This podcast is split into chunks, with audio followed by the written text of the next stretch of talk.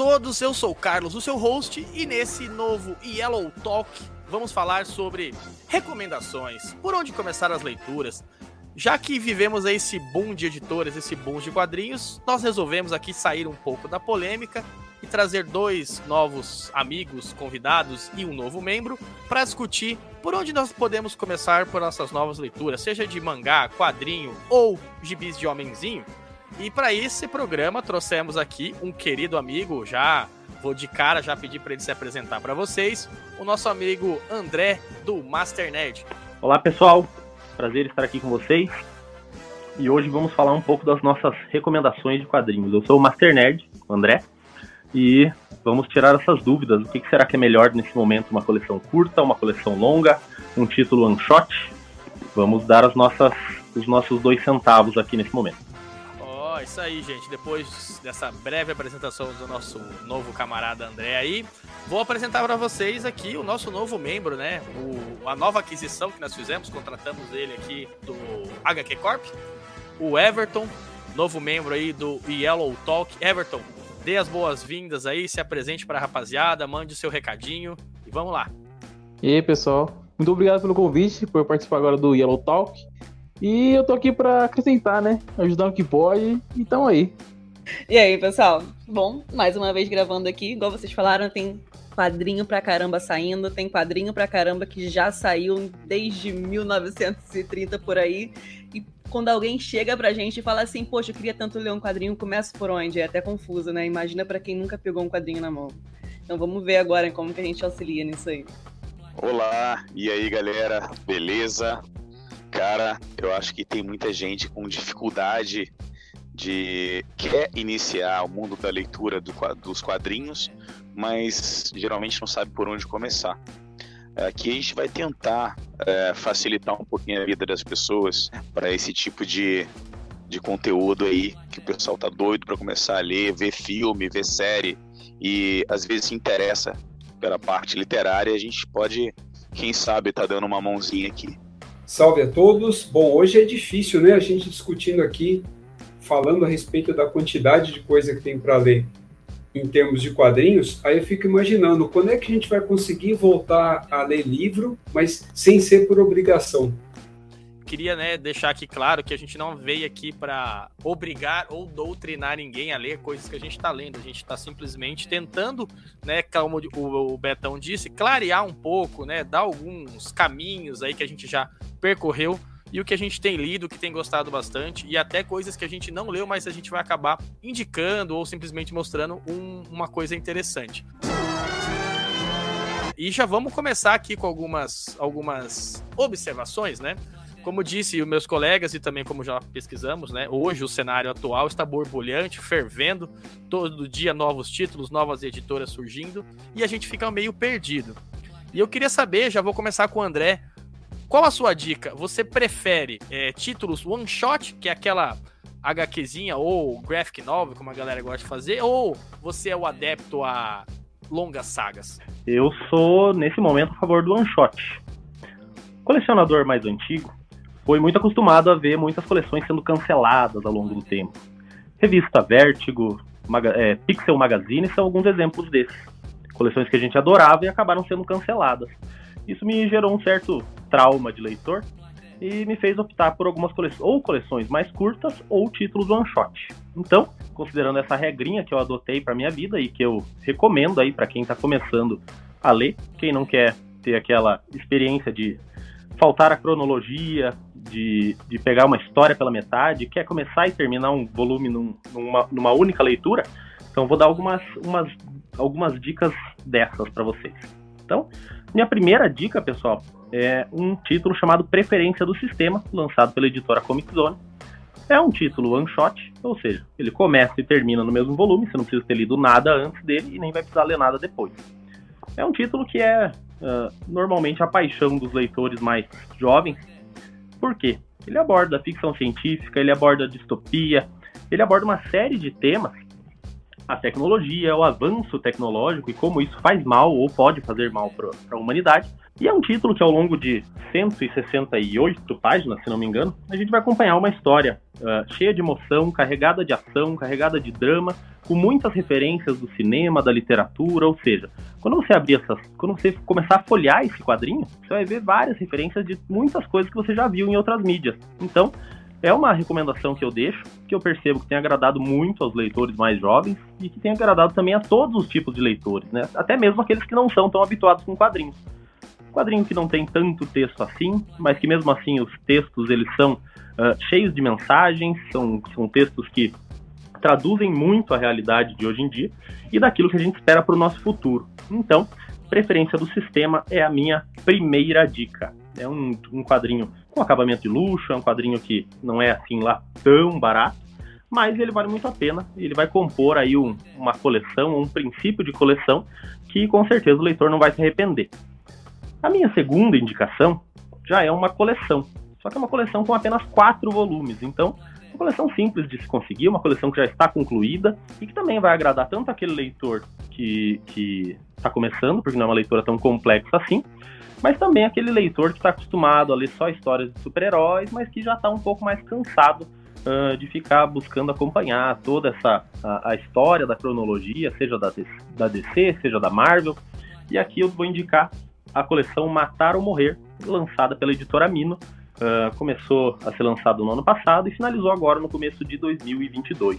Então, Matar ou Morrer vai contar a história de Dylan, que é um universitário uh, comum, mas também bastante deprimido, que acaba cometendo uma tentativa de tirar sua própria vida, mas essa tentativa é muito frustrada, resultando inclusive numa história que ele vai, vai passar ao longo de um bom tempo, que resulta num pacto com um demônio. E, essa, e esse pacto com o demônio, ele vai uh, obrigar o Dylan a matar uma pessoa por mês para se manter vivo.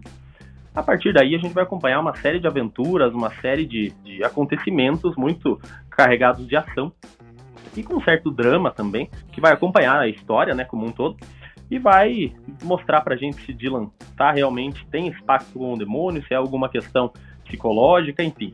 É um quadrinho bom para quem curte os heróis urbanos, tipo Demolidor, Justiceiro, ou seja, aquele cara que vai pregar o vigilantismo, e também é uma história muito dinâmica, né, que vai uh, com certeza agradar os fãs, principalmente aqueles que não temem por encontrar algumas páginas carregadas com um pouco mais de violência e algumas vezes uma violência muito gráfica, né?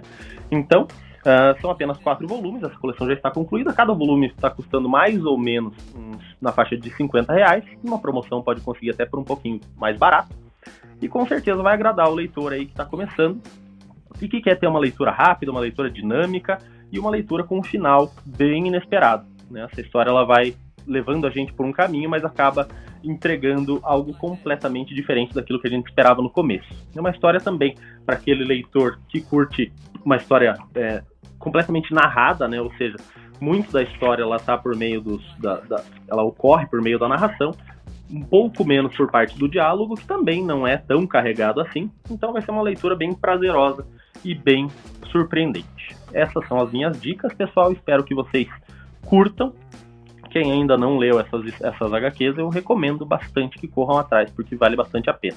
Eu já li Preferência do Sistema e posso dizer que é um senhor quadrinho, como o André mencionou, assim, uma ficção científica de muita qualidade mesmo, de acabamento de luxo. Não vamos entrar nesse demérito de valores de quadrinhos que a gente sabe que a discussão vai longe. Se você quiser ouvir sobre valores de quadrinhos, vai lá no nosso episódio de consumismo nos quadrinhos. E se você quiser também uma observação sobre sagas fechadas ou mensais ou one shot, também escute nosso programa Sagas versus Mensais. Matar ou Morrer também tem a sua coleção, baita título que você esqueceu de mencionar, André, a dupla criativa de Matar ou Morrer, que é uma dupla criativa que já passou por vários títulos de Marvel, DC e tá arrebentando e a editora Mina tá trazendo muito dos materiais deles para o Brasil. Infelizmente eu só li o primeiro no Matar ou Morrer, achei bem legal. E, tipo assim, eu gostaria, é, um, é um tipo de história que eu gostaria de ver na TV. Seria, seria interessante. Por preferência do sistema.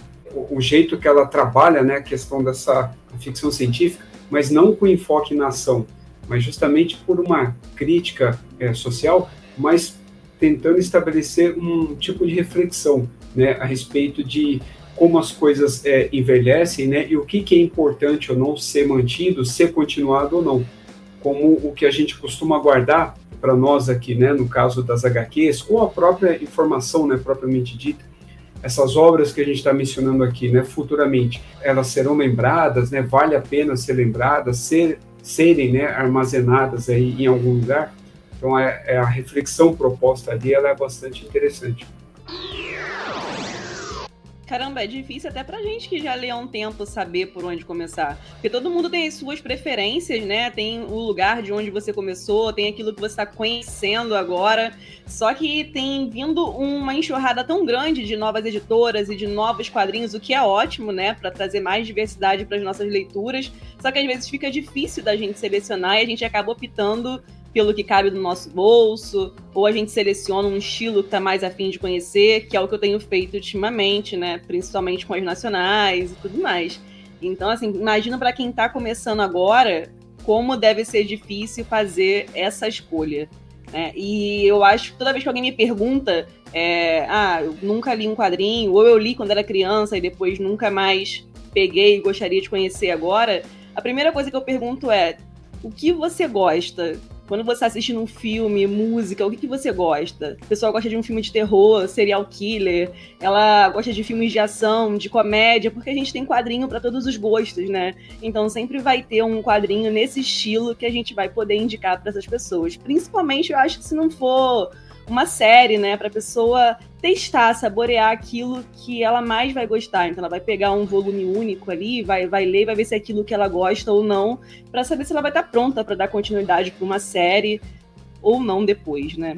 Eu até trouxe um quadrinho nacional para falar primeiro, que é o Lama do Marcel Bartolo com o Rodrigo Ramos.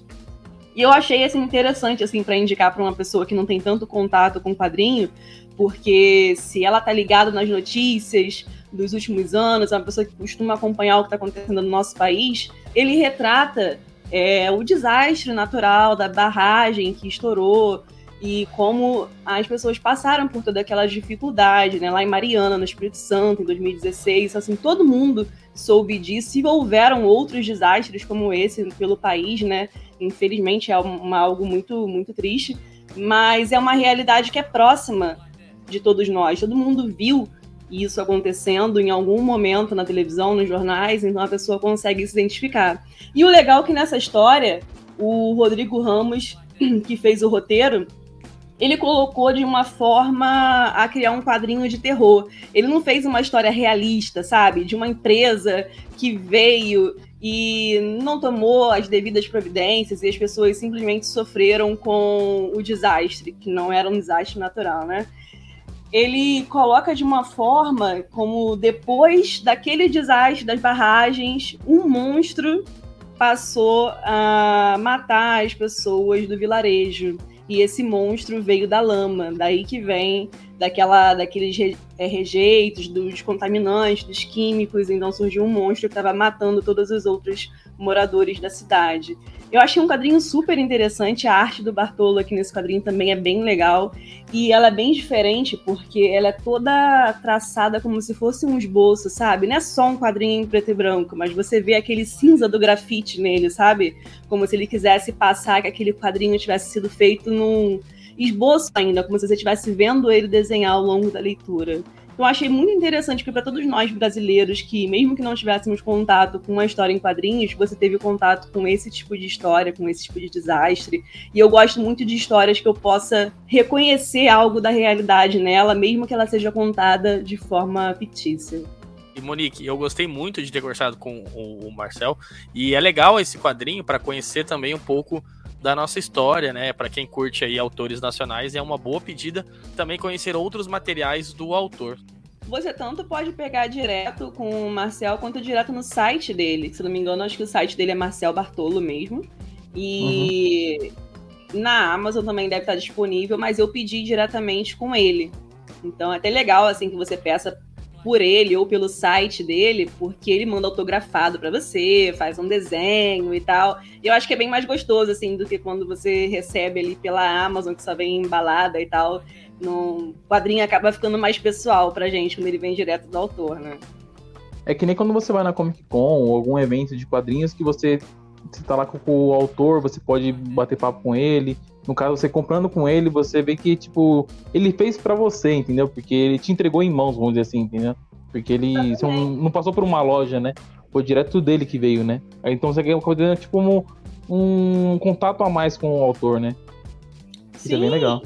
Sim, isso é muito legal. Tipo, por mais que tenha vários outros estilos que, que eu goste, hoje o bacana tá sendo de conhecer e comprar quadrinhos com é, autores mais independentes e tal, é isso, é essa proximidade, né, de você que você acaba tendo com, com o autor da, da obra, isso é bem legal. Para quem tá começando, eu acho legal começar por, por uma série one shot, né, porque é algo curto, breve para poder consumir, né, e que nem a Monique falou, é legal ver o que a pessoa gosta. Que, que estilo que ela gosta? Ela gosta? De investigação? Ela gosta de porradaria? Ela gosta de algo mais filosófico, mais profundo?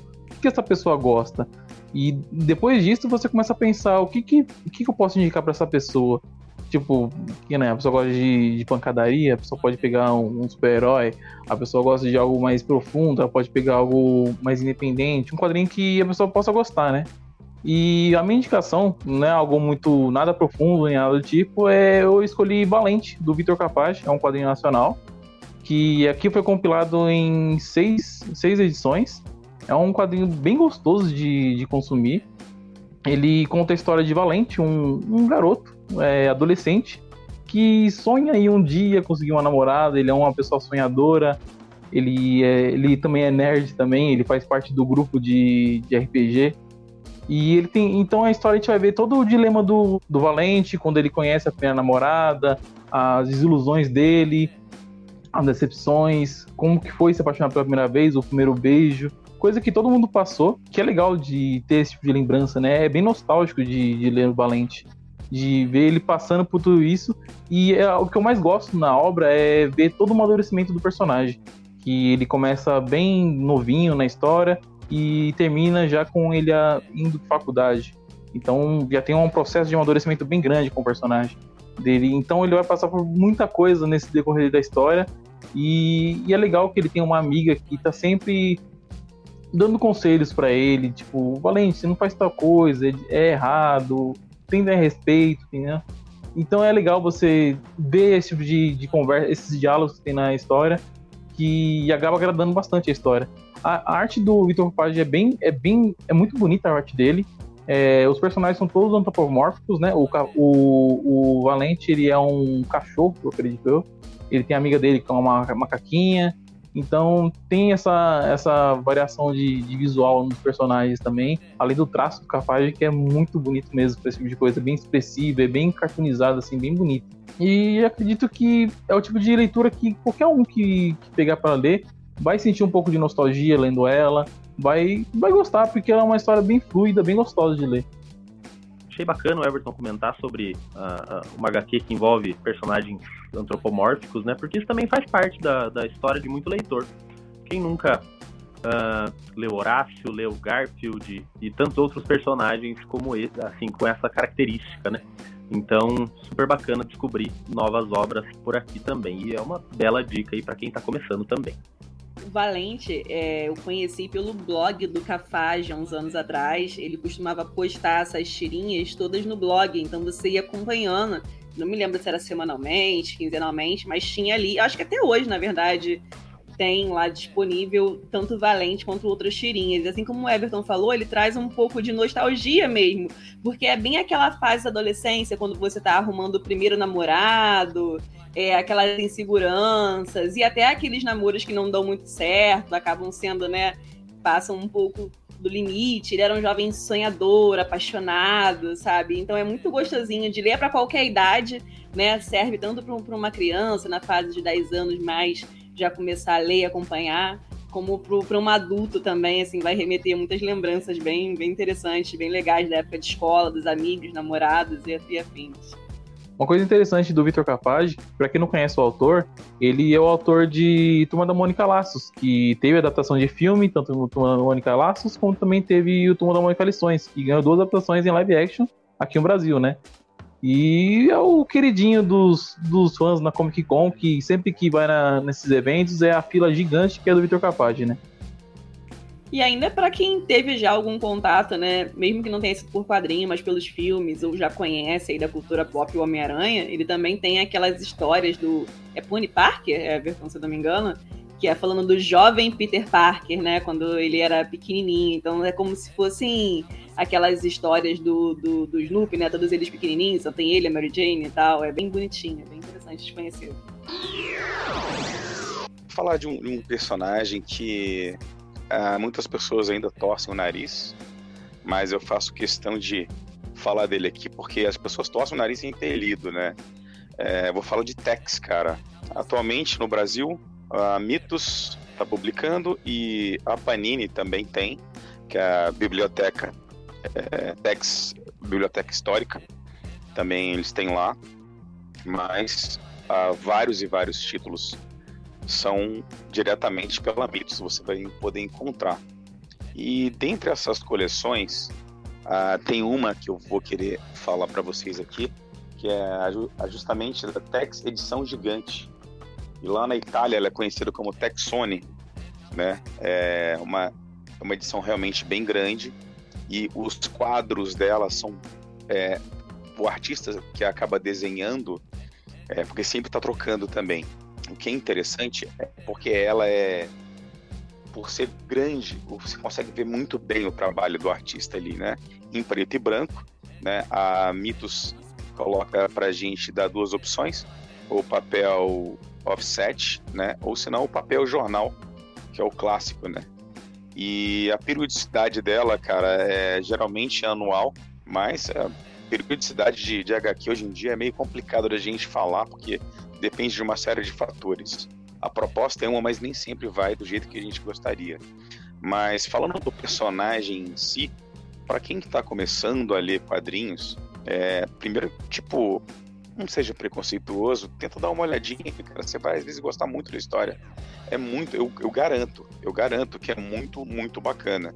Tão legal quanto aquele gibi de hominho que a galera lê, que eu adoro esse hominho também. Mas ele é um personagem, assim, ele é riquíssimo, porque não é só ele, ele acompanha, geralmente nas grandes aventuras são os quatro, né, que a gente chama, é o quarteto, que tem o filho dele, que é o, o Kit Wheeler, e tem o grande amigo dele de várias jornadas aí, o velho lá, que é o Kit Carson, e o índio Navarro, né, que é o Jack Tigre.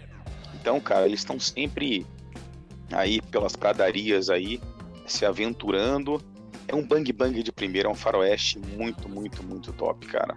As histórias, é, geralmente, cara, tem. tem é, os roteiros são muito bem escritos, não é uma coisa assim tão simplória, assim, jogada ao além. Não, não, é muito bem escrito. Você consegue ver com um tipo de narrativa que é, geralmente é empolgante. Se trata sempre de assuntos como é, tem muita questão política, porque o próprio Tex em si, ele é um navarro, ele é um chefe de índio, né, dos índios navarros, e ao mesmo tempo ele é um ranger, cara.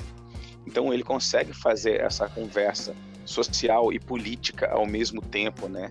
Podendo às vezes apaziguar com, com muita inteligência, conversar com o povo índio e o povo, né, os brancos, os policiais, né, a polícia, da, né, os rangers, que às vezes, né, como sempre em todas as situações, você tem, é, não vamos também falar mal de, da, da, da polícia, dos rangers, si, também porque ser humano é ruim em qualquer situação, né, sendo índio ou sendo branco, não importa, você consegue sempre ter pessoas ruins e pessoas boas de ambos os lados, mas ele sempre quer um diálogo para poder é, é, fechar uma história, né? Então isso que é muito, muito, muito interessante, cara. É um material que eu realmente recomendo. Se você nunca leu o Tex, vá ler que você não vai se arrepender. É muita qualidade, eu garanto. E assim, o que é principal, que ele é tipo. Uh, você pode colecionar, porque são sim, vários números, né, mas você não precisa pegar o número um para poder entender o que está acontecendo, tá? Porque as histórias são completas sempre histórias completas. A maioria de tags, se você pegar, vão ser histórias completas. Tá? Tem algumas outras diferentes? Tem. Como você pegar uma mensal. Você pega aquela mensal, você leu, Só que antes de você começar a ler, o prefácio dela, o que antecede tudo ali, geralmente explica o que aconteceu na história anterior, né? Às vezes você pega uma... É, às vezes o que fecha aquele arco ali são, tipo, no máximo três histórias, se você quiser pegar, no caso, uma mensal. Mas, cara, eu super recomendo e vale, vale muito a pena mesmo. Sim, né? Tex é sempre bom, recomendo, né, para todo tipo de leitor, e principalmente essa linha, né, que ele mencionou, como trata-se, né, de uma publicação anual. Então, essas, assim, é a ideia, né, a proposta é que ela seja totalmente sem compromisso, né, tanto para novos, antigos, qualquer tipo de leitor aí no caso, independente da faixa etária também. E como ele havia dito, é que agora eu acredito que o formato vai mudar a partir de 2022, né, para a edição que sair esse ano.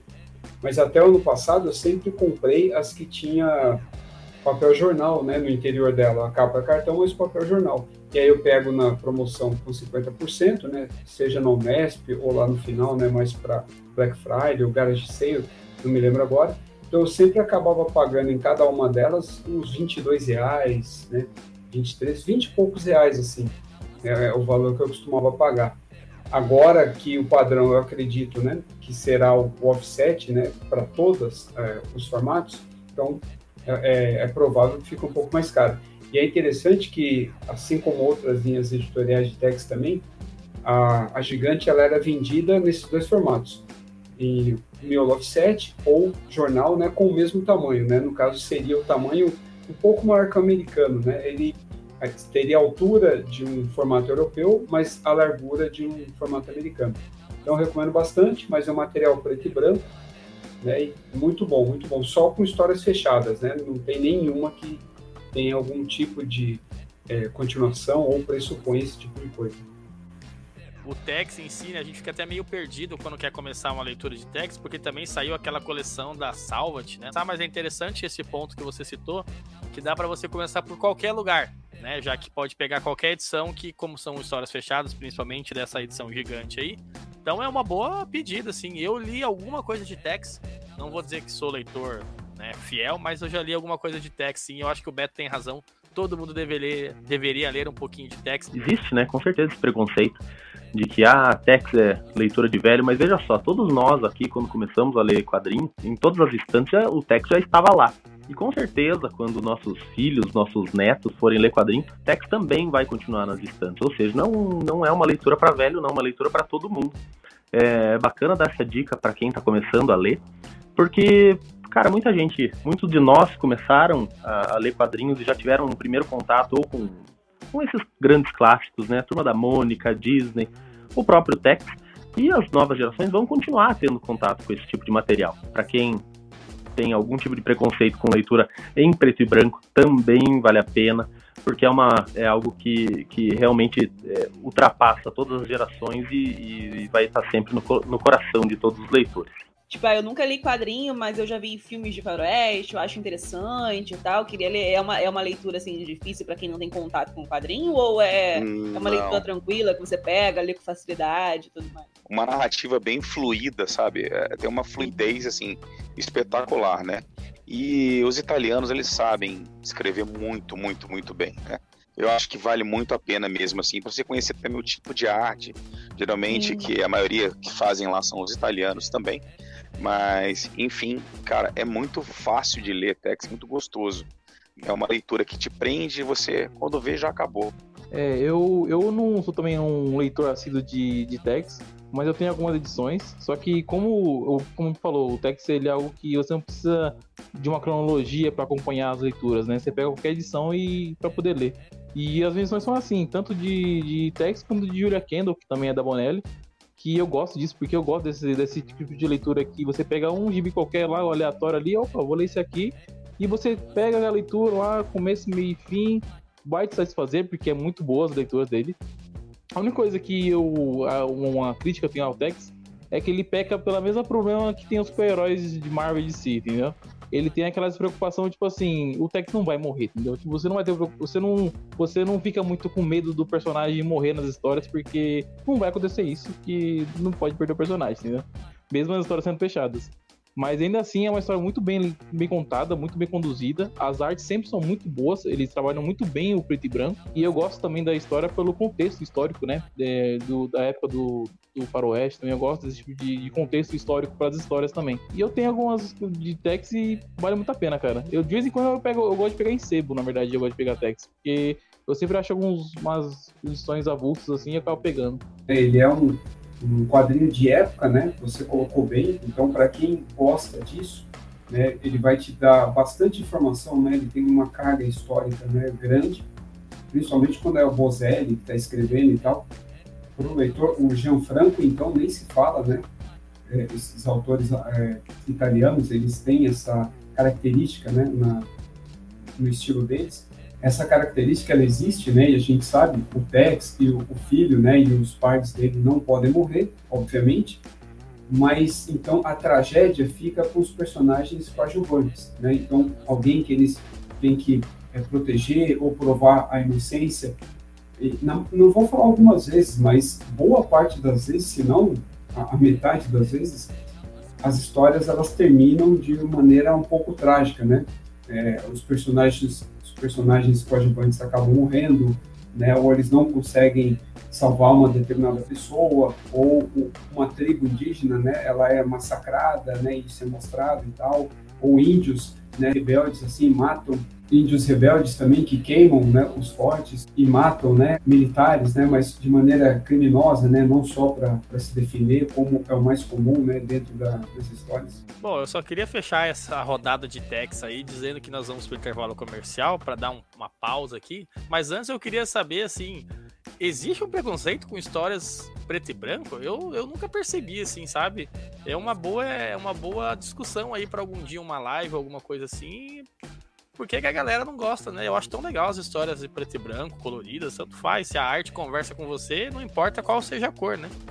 Existe o preconceito, sim, cara. Quem só leu colorido até hoje fala, ah, mas é em preto e branco. Eles, às vezes, o Tex mesmo, por exemplo, às vezes as pessoas deixam de comprar também, além de ser faroeste, e às vezes é preto e branco. Fala, cara, a pessoa não quer. Então, essa discussão, na verdade, assim, a gente meio que coloca mas é, a gente não sabe realmente né, se ela existe, tanto que eu estava discutindo isso com o Rafa Pinheiro, né, lá do, da Guará, os mangás todos são, e ele é consumido majoritariamente com o público jovem, né, em comparação com o material, material europeu, que é consumido por um, um pessoal mais velho.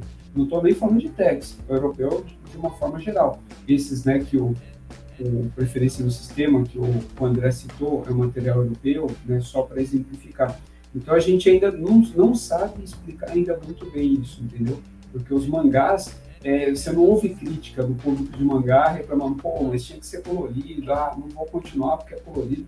Dragon Ball é publicado há, há 40 anos, né, em preto e branco e tal, sendo existem versões especiais lá, coloridas e tal, mas a original que sai até hoje, né, a Super e a republicação da primeira série, né, são preto e branco e tal. Então é, é mais complexa, cara do que a gente imagina. Essa, é essa um viés que se abre gigantemente, né? Eu acho que tem, cara, um pouco desse preconceito pelo leitor é, exclusivamente de super-heróis, sabe? Muitas vezes até o leitor nem, nem, nem, nem manja disso, né, cara? Principalmente o leitor mais novo, mas, cara, se pegar a coleção da Ebal é, de super-heróis, eles eram em preto e branco, né? Os formatos maiores e tudo mais. Só que eu acho que tem um pouco, mas realmente, cara, tem essa. É uma questão bem, bem complexa e polêmica, assim, até. Eu acho que tem um pouco, porque. principalmente dessa questão do leitor mais focado em super-heróis por conta dessa dinâmica, né? A dinâmica das cores, a dinâmica do movimento, em leitura preto e branco um pouco diferente. E tem a questão do mangá também. Eu acho que é algo que se, se poderia elaborar de forma bem mais, mais abrangente mas eu percebo que sim, cara, que tem uma, uma, uma certa dificuldade do, do, do, leitor quando ele se depara pela primeira vez com material em preto e branco, em oposição ao material colorido, eu percebo que muitas vezes ele acaba preferindo o material com cores, né, e tal. Vocês dão injeção pra gripe aqui? Perfeitamente. Pode arregaçar a manga. Ah, uh -uh, vai ser na bundinha. Dói menos. Que dureza. Deu duro. Tome um treia. O senhor entra naquela porta e pode abaixar a calça um pouco, por favor. Ah, não, não é pra mim. É pra Fifi. Fifi! Fifi! Oi. Dreyer, desce macio e reanima.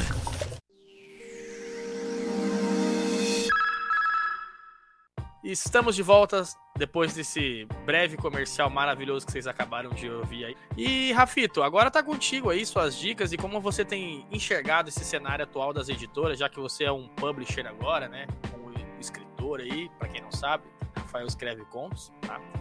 É, como você tem visto isso e me diz aí qual que é suas dicas para quem tá querendo adentrar ao mundo dos quadrinhos ou para quem quer expandir esse mundo. Mas em relação ao cenário, cara, mesmo que como a gente abriu o cast no começo, ele tá complicado, né? Só que ao mesmo tempo ele tá é, muito abrangente, né? E oferece assim, leque de opções muito grande. E parece até uma contradição isso, né? A gente pensar, pô, mas espera aí, mas ele está em crise? Por que, que cada vez aparece títulos é, novos, né? E cada vez mais editoras estão surgindo e tal. Tanto que hoje mesmo, né, no Instagram, a gente já viu várias postagens né, de colegas nossos aí anunciando materiais novos, né? E outras editoras e tal chegando também, né? Começando agora.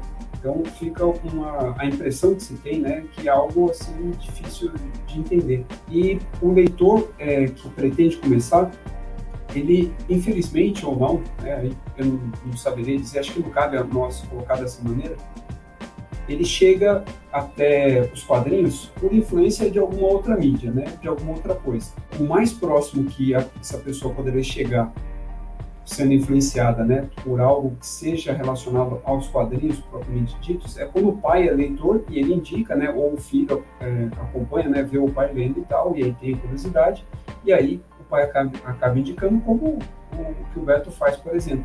A outra forma também, como é visitado antes, são as outras mídias, né? A pessoa chega pelos filmes, séries, né? livros, outros materiais, jogos até eletrônicos, e aí acabam caindo. E com um pouco de embalo, né? Por ser uma, apesar de ser um nicho, agora uma outra contradição que eu vou contar, apesar de ser nicho, ele também atrai né, pessoas que nunca leram, nunca tiveram contato, mas já têm já mais de 20, 30 anos de idade e estão né, experimentando pela primeira vez, tanto é, pelos blogs né, que a gente tem e os vlogs também, atualmente, e os casts, né, como esse que, esse que você está ouvindo agora. Como a pessoa chega aos quadrinhos hoje é até difícil né, e complexo de precisar. Só que o grande desafio é manter essa pessoa cativa, é manter ela consumindo, né, não só por consumir, mas gostando do que ela lê por um longo tempo, assim como acontece com os livros, filmes e séries e assim por diante. Ninguém para de escutar música porque quer para sempre, ou para de assistir televisão, né, streaming, ou não importa, para de é, assistir filme ou qualquer coisa que seja. Então, o quadrinho teria que acontecer a mesma coisa. E já aproveitando a deixa, eu vou indicar aqui agora do lado do, uma, da Ásia, né, um material asiático, um mangá é, se trata aqui de um tipo de mangá voltado que inicialmente era pensado para um tipo de público, né, mas que hoje lá ele, apesar do, da nomenclatura ser mantida, né, e ser entendida como é, demografia e não como estilo, né, como a gente fala aqui hoje, ela não é mais seguida como era anteriormente, né, porque lá a gente tinha divisão por gênero e faixa etária, né, por idade. Hoje você mantém um pouco que há né, dessa restrição, melhor, restrição não, separação por faixa etária, justamente por ter, você tem ali leitores menor, menores né, de idade e tudo mais. Então, você não mantém por isso só, mas as outras demografias, né, que inclui aí assuntos, né, ou pautas relacionadas aí a gênero, então isso daí já é algo que transcendeu. Tanto que a minha indicação é um Yosei, né, eu não sei se a pronúncia né, correta é essa, que é um tipo de mangá ele é voltado né, para o público feminino, para mulheres adultas, né? Seria acima de 18 ou da passagem ali, né, para a maioridade. Ele surgiu, né, é um termo que surgiu depois, né, do shoujo, que seria o, a versão shonen, né, ou a versão de mangá, quadrinho, melhor dizendo, né, no nosso entender aqui, seria um tipo de material para meninas, né, para jovens, né, adolescentes, que a gente chama aqui de infanto juvenil, e aí depois criou-se né, essa outra vertente para um pouco mais adulto, que eu considero assim atualmente que tem de melhor, né, sendo produzido não só no Japão, mas em outros lugares, não só da Ásia, né, que fique bem claro também, a própria França já produz mangá e outras né, nacionalidades também, mas que para mim é o gênero assim que mais se destaca quando você quer, quer ler algo assim de qualidade, mas que não tem ação. Desse material em si, só para não ficar nessa coisa bem abrangente, eu vou indicar o Paradise Kiss, ele é publicado aqui no Brasil pela Panini, e eu estou indicando que é uma série, é uma minissérie, e aí ela já foi concluída. São cinco edições, com começo, meio e fim, e acabou. Ela, essa é a segunda vez, né? Ou seja, uma republicação. Ela foi publicada na época é, não tão distante né, do lançamento lá no Japão. Foi publicada a primeira vez no começo dos anos 2000 aqui pela Conrad e agora está sendo republicada com acabamento assim mais é, premium, né, mais luxuoso, mas sem capa dura e nem nada do tipo. É só um acabamento mesmo gráfico e mais edições por edição brasileira.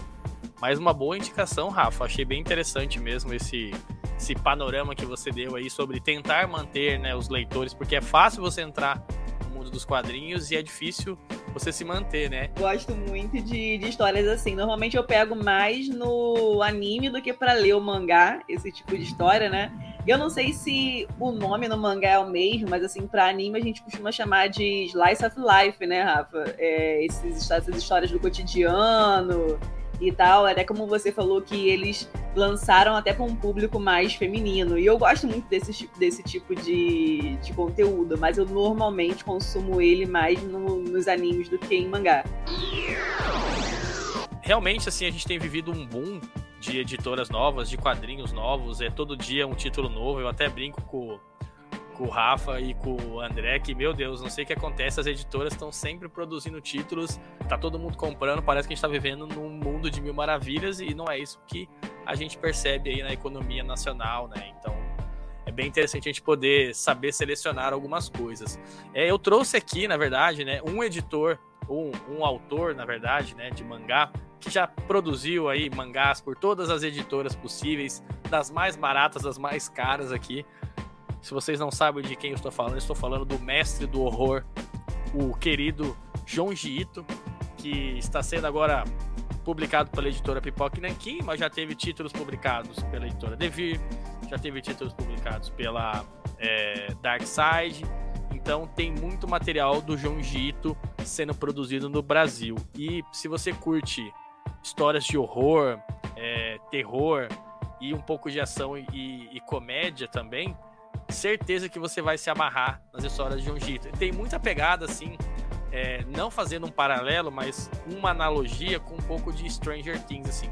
Tem umas coisas, assim, bem bizarras que acontecem, tem vários quadrinhos, assim, e o mais legal é que, tirando Tom, Tomiei, né, que é um duas edições, todos os outros são é, one shot, você não precisa ter lido nenhum outro mangá dele para você ler o, qualquer mangá que você pegar. E eu separei dois dele, que são dois mangás assim que eu mais gostei. O primeiro, né?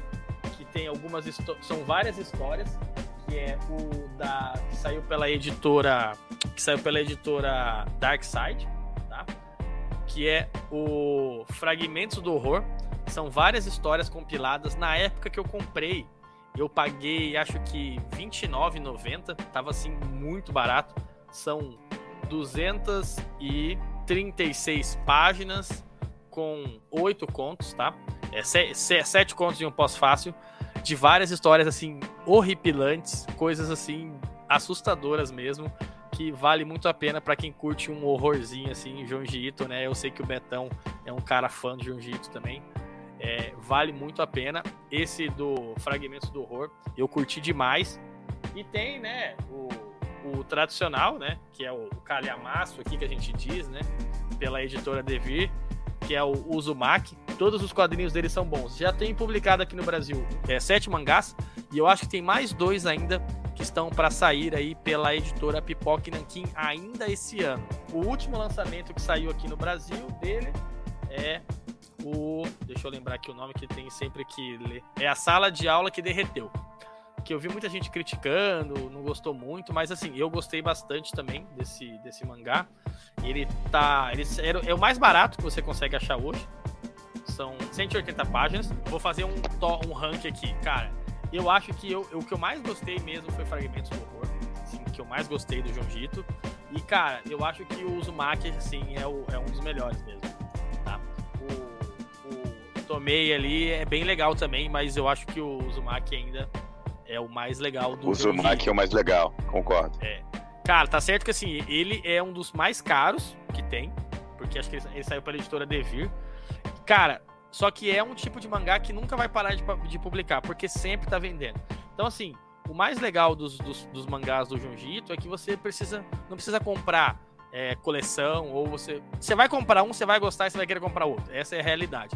Junji Ito é tiro certo. Se você curte um horrorzinho, se você curte um Stranger Things da vida aí, se você curte um Dark, essas coisas mais obscuras, que às vezes é um terror mais psicológico também, certeza que você vai se amarrar aí no Junji Ito, que saiu aí pela, vou deixar bem claro, Pipoque Nankin, Devir e pela Dark Side eu peco muito com as histórias do Junji Ito, porque eu, tenho, eu tô doido pra ler alguma coisa dele. Eu não li nada dele ainda. E eu queria ver essa, só por causa dessa. Só pela arte dele, pelas fotos que eu vejo da, das páginas do, do mangá dele.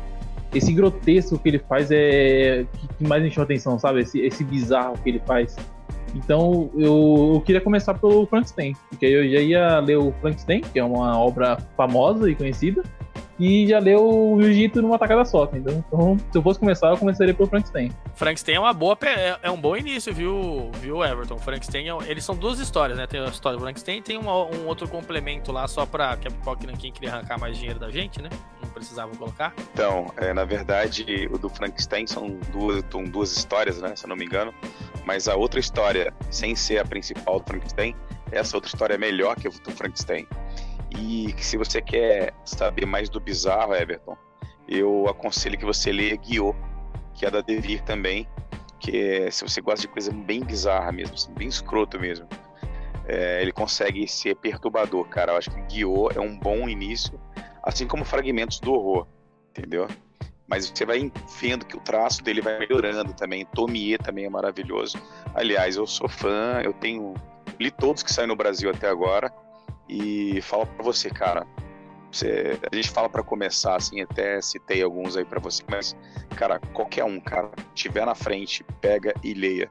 Todos são bons. Não tem nenhum que seja mediano para ruim. Todos são bons, cara.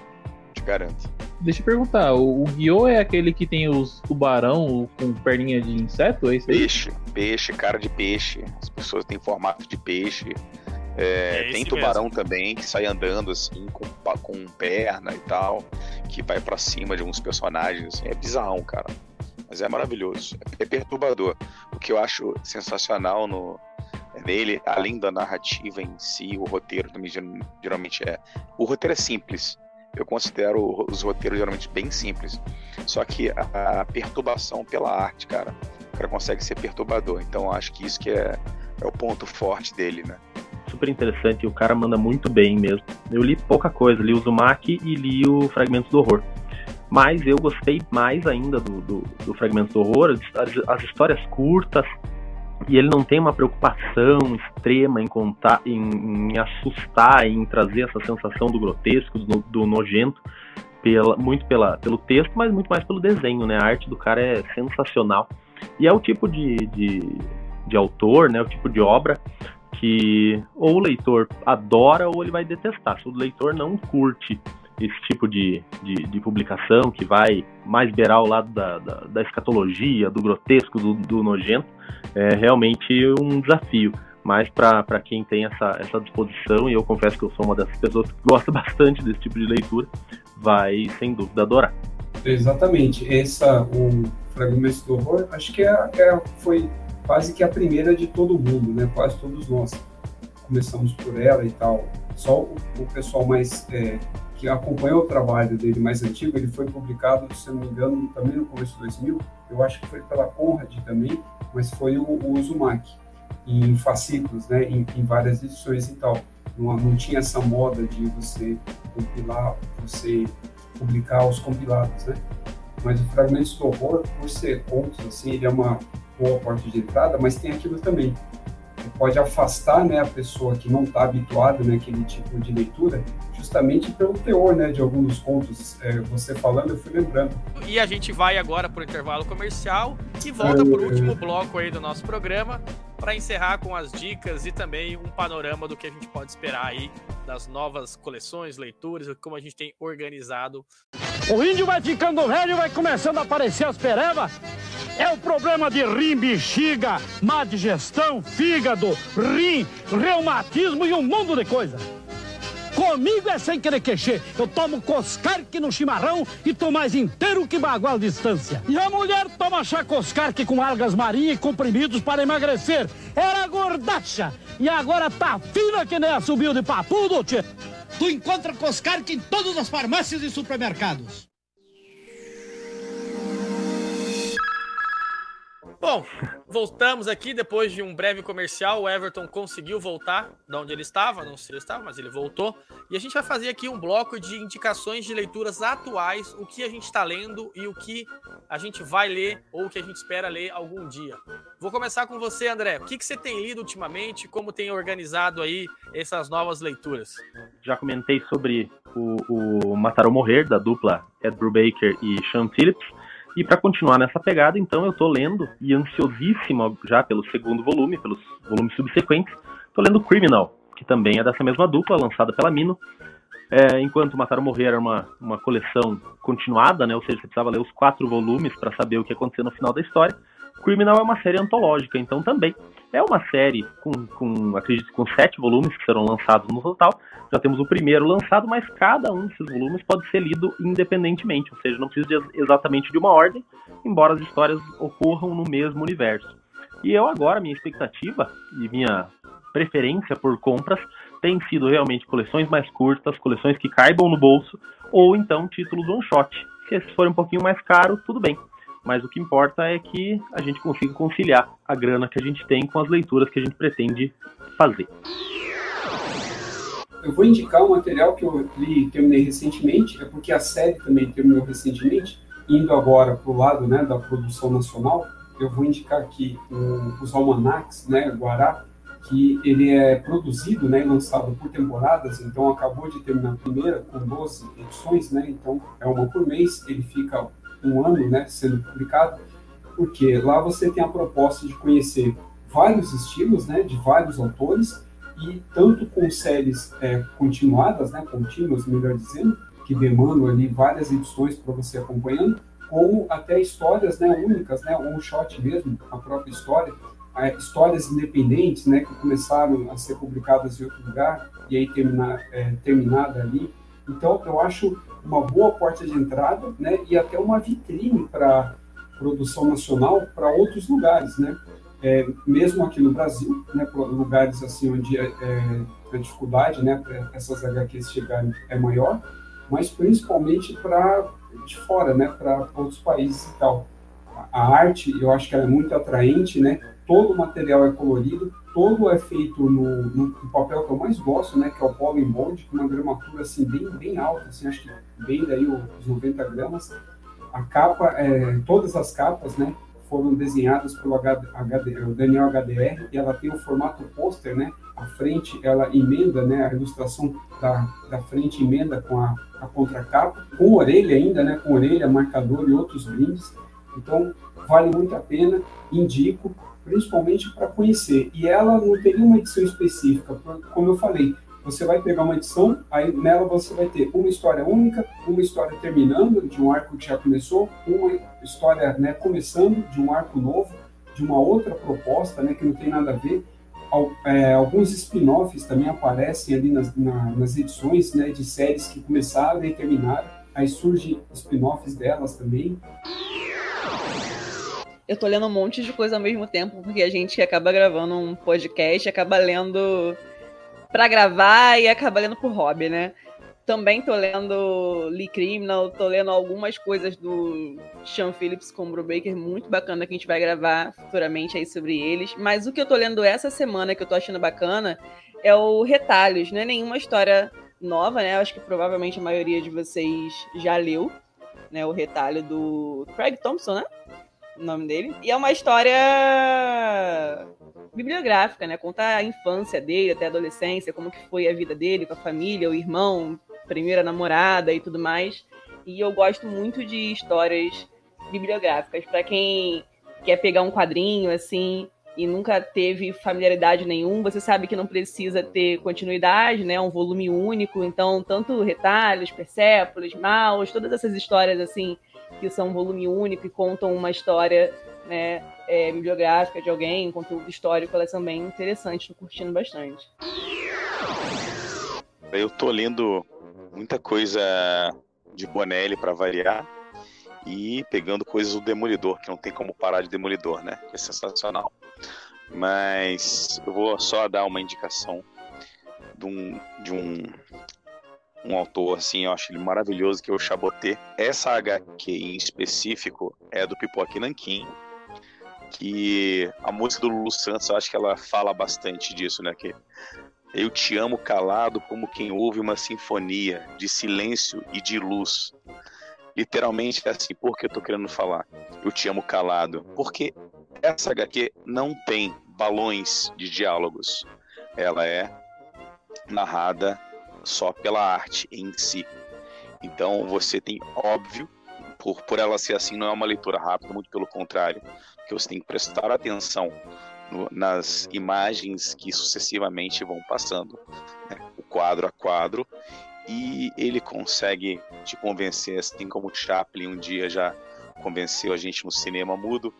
Então, sem os balões de conversa, você consegue entender muito mais e abre sua mente para um viés gigantesco. Então, para quem está iniciando também, às vezes tem aquela preguiçinha de ler ou não está enxergando bem como eu, que tem que enfiar um óculos na cara, vale muito, muito, muito, muito a pena. Eu ia falar um Marvel, só que eu preferi falar um que eu tô lendo recentemente, eu tô gostando bastante, que é Berserk. Eu li os três primeiros volumes já, e eu sempre ouvi falar de Berserk, falando que é essa obra que marcou muitos mangakas que vieram depois dele. Kintaro Miura, depois que ele morreu, faz muita falta, né? Tanto que ele até inspirou o jogo do, do da série Souls que tem atualmente, né? E, cara, é, é, um Dark Fantasy muito bem feito, muito bom. A arte do, dele é, é lindíssima, a arte dele. Ele, pela época que a história é, se passa, que, que, que o mangá acho que é de, no final dos anos 80, a narrativa dele é muito boa para a época. É, a, a, história é bem pesada, não é qualquer uma história, porque acontece todo tipo de, de abuso, acontece tanto verbal, físico, sexual, acontece de tudo né, nessa história. E, cara, vale muito a pena. Eu só recomendo. E eu tô gostando demais. E eu acho que a história só vai ficar mais pesada daqui pra frente do eu tô. Mas eu vou indicar uma série que eu tô lendo e eu acho que vale muito a pena eu acho que vale muito a pena para quem quer começar a ler e algo que também é, é poucas edições, são poucas edições, são quatro edições que vão sair, que é Postal, tá? Para quem ainda não, não conhece, é uma série que está saindo pela editora J Braga, tá? Parceira da minha página, só para vocês saberem, para dizer que estou fazendo jabazinho, tá? É, e realmente, assim, é, me convenceu muito. Eu não dava nada para essa série que saiu pela Image nos Estados Unidos. E, cara, são dois exemplares assim que saiu muito, muito bons mesmo assim. O primeiro é o Paraíso de Sangue e o segundo é o Crime sem Castigo. Cara, é assim, um material de extrema qualidade mesmo. O Matt Hawkins e o Brian Hill, que são a dupla criativa, mandaram muito bem. Vão ser quatro edições que vai sair aqui no Brasil. Já saíram duas. Vão sair mais duas, talvez ainda esse ano, ou final desse ano e começo do ano que vem. São duas edições assim sensacionais. Então, se você curte aí um mistério policial com cheio de é, conteúdo sangrento, porque é para adultos essa HQ, não é para criança, certeza que você vai curtir Postal. Eu que não leio Marvel, tenho um para indicar que eu acho legal. Talvez assim, vocês são mais conhecedores não gostem, mas para mim caiu muito bem que é os livros do destino, que é até do Brubaker, ele que, que roteirizou. E eu achei interessante, porque como eu gosto de histórias com esses vilões de super-heróis, é, conta uma das origens dele, talvez tenham várias, né? Mas conta uma das origens dele. É um volume único. Eu lembro que tava baratinho, tipo, 10 reais, assim. Eu falei, ah, por que não? Vou conhecer, né? Já que eu não curti tanto o Quarteto Fantástico, mas eu gostei do, do vilão lá do, do filme. Aí resolvi comprar e é bem legal. Então, para quem não quer ler necessariamente uma história de super-heróis, vale a pena ver pelo viés do vilão. E eu achei uma história bem, bem bacaninha, curtinha, legal. Não sei se vocês gostam, mas achei bem bacana. É, eu comprei ano passado, mas só comecei a ler agora. É a única série que eu peguei, assim, depois de muito tempo, que é o Star Wars, o Alta República. É, é bem curtinha, deve estar no 5 ou 6 agora, eu parei no 4. E para quem gostou dos filmes do universo Star Wars, ela você vai poder pegar uma história do universo expandido, né? Não é necessariamente aquela história que você conheceu nos filmes. Você vai ver outros personagens com outros acontecimentos rolando. E são tão bem baratinhos também. Cada volume deve estar entre 13 e 15 reais, assim, pelo menos lá pela Amazon. Não sei qual é o, como tá o preço de banca. Mas eu acho que para quem curte o universo, tá valendo a pena pegar para conhecer, principalmente pro preço tá muito bacana. André, você como convidado, qual que é a sua indicação de gibi de hominho que você leu, o último que tem lido aí? Manda ver. Eu não sou a melhor pessoa do mundo para indicar gibi de hominho, porque faz muito tempo que eu não leio, mas eu vou indicar uma então aqui, que eu acho que não vai ter erro, que é o, o Senhor Milagre. O Senhor Milagre do Tom King. Já não é novidade nenhuma, né? Já tem alguns anos de publicação, mas são apenas dois voluminhos então, vale muito a pena. DC Black Label, né, com essa proposta de, de trazer arcos bem curtos de, de heróis, alguns até meio lado B, como é o caso, né, do, do, do Sr. Milagre. Então, recomendo. De biscoitinhos, não são assim tão fáceis de ler, depende de alguma algum conhecimento sobre Quarto Mundo, sobre as histórias que o saudosíssimo Jack Kirby contava, mas eu acho que é uma boa recomendação. Se não leu, ainda lê. Vou indicar, assim, sai do, do eixo Marvel de si. Mas, cara, leia uma coisa boa, vamos lá. Então vamos ler um Conan da vida, cara, que tem na Mitos. O Omnibus que saiu agora, já tem quatro edições. Vale muito, muito, muito a pena. É uma aula de narrativa e arte. Então vale muito a pena. Então, tiver uma opção, compre que vale a pena. Primeiro que o preço lá é mais é, tá um preço muito barato pela própria, pelo site da própria Mitos. Então, assim, leiam Conan. Os contos são maravilhosos. Fantástico. Melhor, uma das melhores coisas que eu li esse ano. É isso aí. Cara, de hominho, assim, eu vou acompanhando e tal. Ainda mais pelas lives, né, que eu faço com o Fabiano, cobertura, né, das lives da Panini. Mas o que eu indico agora, justamente por ser um material independente, né, é, sem compromisso, agora pelo lado da Marvel, o Daniel Warren, Warren, não sei como pronuncia, Johnson, ele, ele produziu agora, né, acabou de ser lançado, melhor dizendo, o Bill Raio Beta, né, pela Panini. Ele já havia lançado, só que aí pelo lado da DC, também pela Panini, A Mulher Maravilha Terra Morta. Então eu recomendo bastante porque é um tipo de história assim que a gente chama de Elseworld, né, ou Túnel do Tempo, como ficou conhecido aqui no Brasil nos, nos anos 90 que ele é totalmente independente de cronologia, né? É uma história alternativa e ele também é roteirizado, né, e desenhado, né, pela mesma pessoa. E o, o, a arte, ela tem um estilo bastante assim peculiar, né, bastante estilizado, né. Então, eu recomendo bastante pelo conjunto da obra, né, em si, uma proposta assim bem completa e alternativa. Eu vou indicar dois, tá? Dois personagens que eu gosto muito e você tem a oportunidade de conhecer eles mais a fundo. Primeiro, tá saindo pela editora Mitos, né? Rafito já sabe qual que eu vou indicar, que é as novas histórias aí do Dread, que saiu duas edições até agora, vão ser três, são três, né, Rafa, se eu não me engano. A primeira que saiu é Guerra do Apocalipse e depois América. Então são duas histórias aí para você conhecer um pouco mais do Juiz Dredd, para quem, né, gosta aí de um pouco de ação, de canalice e, e muita emoção e muito tiroteio. Certeza que você vai se amarrar. Aí esse ano ainda sai a última edição pela editora Mitos. Vocês têm que continuar comprando o Juiz Dredd, senão a gente não vai ter publicações aqui no Brasil. Continue comprando, comprem Juiz Dredd, Juiz Dredd para presidente, Juiz Dredd para prefeito. Vamos lá. E para fechar, uma indicação que eu acho que boa parte aqui, né, deve saber, que é do Demolidor, a saga Demolidor que está saindo agora pela querida Pip... Oh, pipoca aqui enrolar, já vendo? Ato falho. que está saindo pela Panini. Agora já saíram do... três edições, tá? É uma saga, é, uma, é um arco, né, na verdade, de 4 a 5 anos pela Inocente, que vem logo depois da queda de Murdoch ali, do famoso, né, Frank Miller. Então, se você ela é uma boa oportunidade para você conhecer as facetas do Demolidor. e entender um pouco mais de como o personagem conseguiu se reerguer depois de toda aquela tragédia da queda de Murdoch. Então, vale a pena, acho que vão ser 12 edições, pelo menos, o arco da, da Anna Sand.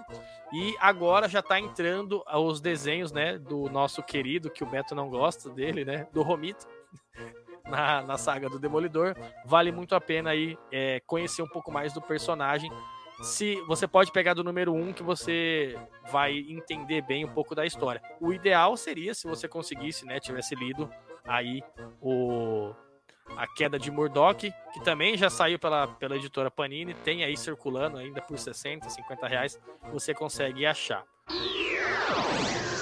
Bom, é isso, minha gente. Depois de 333 mil indicações, a gente aqui tentou, né, passar um panorama do que a gente tem lido, do que a gente tem indicado para as pessoas lerem, de como a gente tem pensado nas leituras, de como esse mercado hoje, né, inflacionado de várias editoras tem se mostrado. Trouxemos aqui indicações de produtos nacionais, trouxemos mangás, quadrinhos, tudo que a gente imagina aí, a gente tentou trazer para vocês. Eu queria deixar agora um recadinho final aí. André, agradeço pela sua presença, agradeço a presença do Everton, Monique, Beto, Rafa. Valeu, galera, pelo convite.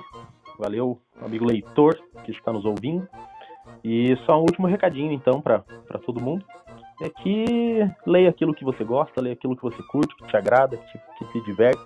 E não existe leitura obrigatória, não existe bi essencial, existe aquilo que você curte.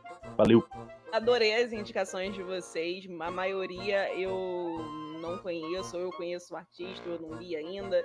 Vou aproveitar as dicas mesmo para mim que não sou iniciante, mas eu vou querer conhecer as dicas de vocês. Tem muitas histórias que são boas, já estava na minha lista de interesse há bastante tempo, então serviu acho que para todos nós também essas indicações, não apenas para quem está começando. Então foi muito bom. vou agradecer aí. Foi legal demais hoje o podcast, como sempre, é muito bacana. Se você ainda não assistiu, não escutou a gente, os outros podcasts anteriores, por favor, escutem todos, porque todos estão muito bons. Eu queria falar que foi, foi da hora pra caramba falar desse assunto. E é sempre bom pegar uma indicação nova, porque já tem muita coisa para ler, mas sempre, mas sempre cabe mais, né? Sempre tinha uma indicação nova, uma coisa diferente para ler. E assim como o pessoal gosta de quadrinhos aqui, eu tô sempre querendo conhecer coisa nova. Então eu tô sempre saindo saindo super-herói, eu vou lá para um quadrinho da Bonelli, eu vou para um quadrinho independente, um nacional, porque eu tô sempre querendo conhecer mais desses quadrinhos da arte, então quanto mais indicações para mim melhor. Quero me despedir aqui do pessoal, dizendo que além aqui do cast, vocês podem me encontrar lá no Multiverso 38, no canal no YouTube e no perfil de Instagram, fora nos outros casts também, eu faço parte, como Fortaleza com Presto e o Salão do Tex com o Jefferson do Cangaceiro HQ. E recomendo, mais uma vez para vocês, não gritem o nome do, do jiu-jitsu no banheiro mais de três vezes. Fui! Quero dizer que acabou esse programa maravilhoso. É, é o primeiro programa que a gente faz de dicas. Normalmente a gente sempre faz programas polêmicos. Esse aqui foi um programa mais light, né? E queria deixar aqui o, o compacto aí né, compactuando com o comentário do Beto, escutem nossos outros programas, é, fortaleçam a gente, sigam no Twitter, é, curtam nossa página, é, assinem o canal, não sei, façam qualquer coisa para ajudar a gente aí. Mande Pix, não, mentira, Pix a gente ainda não precisa porque o Beto é o patrocinador, ele tem muito dinheiro, então a gente ainda não precisa ah, de dinheiro. Tá. tá? Mas eu queria agradecer de novo a presença aí do André, do restante da galera, né? Everton, se prepara o couro aí que, como diria Chico, uma tirinha de couro eu vou lhe arrancar por semana, tá? Então se prepare aí que a gente vai arrancar seu sangue. Mas eu queria agradecer de novo a galera que tá ouvindo a gente, que tá sempre acompanhando. Queria mandar um salve aqui pro Estante do Dan, nona página, Cangaceiro, e HQs Page, todo mundo aí que está sempre apoiando o nosso cast, está sempre comentando. É muito importante que vocês é, mantenham a gente aí animados. E agradecer essa pauta da querida Monique e do amigo Beto, que eles que desenvolveram, né? Eles que trabalharam em cima dela, a gente só fez o papel de advogado do diabo e ficou aqui fazendo as indicações para vocês. Me sigam lá no Instagram, Yellow Paper Talk, me sigam também no Yellowcast, me sigam em todas as redes sociais que eu estiver. Agradeço a todos e Acabou, galera. Valeu, um abraço, boa noite, bom dia, boa tarde.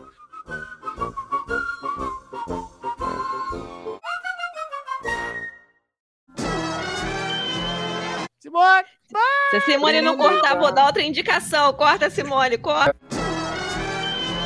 Eu acho que porque a gente fica evocando o nome do Jiu-Jitsu, o Everton caiu, cara. Isso não é um bom sinal. Eu acho que o Everton falou assim: que esses caras estão falando de horror, eu vou não, mandar eu, eu embora. Dizer que se você entrar no banheiro e gritar jiu-jitsu, jiu-jitsu três vezes com a luz apagada, acontece alguma coisa lá. E aí você senta no vaso assim. Esse é um tipo de quadrinho que eu não leio, tá? É da minha esposa e tal. Assim como os Disney são dos meus sobrinhos, esses aí que eu acabei de indicar são da minha esposa. E é isso. Alguém tem algum comentário a fazer desses quadrinhos da esposa do Rafael? Eu não acho que nenhuma criança com menos de 10 anos conheceria Zagor, né, se o pai não, não indicar, não apresentar o personagem para ele, não fazer uma camisa para ele e tal, entendeu? Dar uma machadinha parecida com a do Zagor para a criança ir lá é, bater nos coleguinhas da escola e tal, mas faz parte, né? Porque esse é o, o espírito da machadinha, né? O espírito do Zagor. Como que você tem sentido aí? Diz pra gente como que você tem se adaptado, né? Você que é um, como diz o, o Rafa, né? Um leitor sênior da, da vida. Como você tem se adaptado a esses novos títulos, essa quantidade? Eu sei que você é o cara que mais gasta dinheiro aqui nesse, nesse podcast. Toda semana comprando quadrinho na loja Monstra, toda semana comprando quadrinho na Comics. Como que você tem feito, Betão? Quais são suas dicas? Qual é seu segredo, meu caro? é ruim de estar tá comprando assim, quem me dera, quem me dera. Mas assim, deixei, não sou, não sou acumulador só não. Eu leio aquilo que eu acumulo. Diga-se de passagem, nós entrevistamos já o Marcelo, né? Isso, e uma, um detalhe bem interessante, que eu não sei se vocês vão lembrar, interessante e triste, claro, né? Mas bem no dia que a gente estava na entrevista, né, na live com, com o Marcel, isso, cara, e falando justamente sobre o Lama, que ele falou que eles até demoraram uhum. um pouquinho para lançar o quadrinho, porque tinha acabado de acontecer o desastre Mariana, não teve uma ligação, né? eles não escreveram por isso que ele contou pra gente, mas foi logo depois aconteceu, então eles esperaram em respeito, né, um pouquinho para lançar esse quadrinho. E quando acabou a live, é, muitos de nós começamos a receber mensagens frenéticas no WhatsApp, na, na internet, de que estava acontecendo aquele deslizamento lá em Petrópolis. Então, assim, cheguei a ficar até arrepiada, sabe? Porque foi, é, foi um negócio assim. Disso, a gente estava falando hora. sobre isso, sabe? E aconteceu. Mas é uma, é uma lembrança que não é uma lembrança feliz, mas achei até. Não teve como não vir isso na, na cabeça na hora.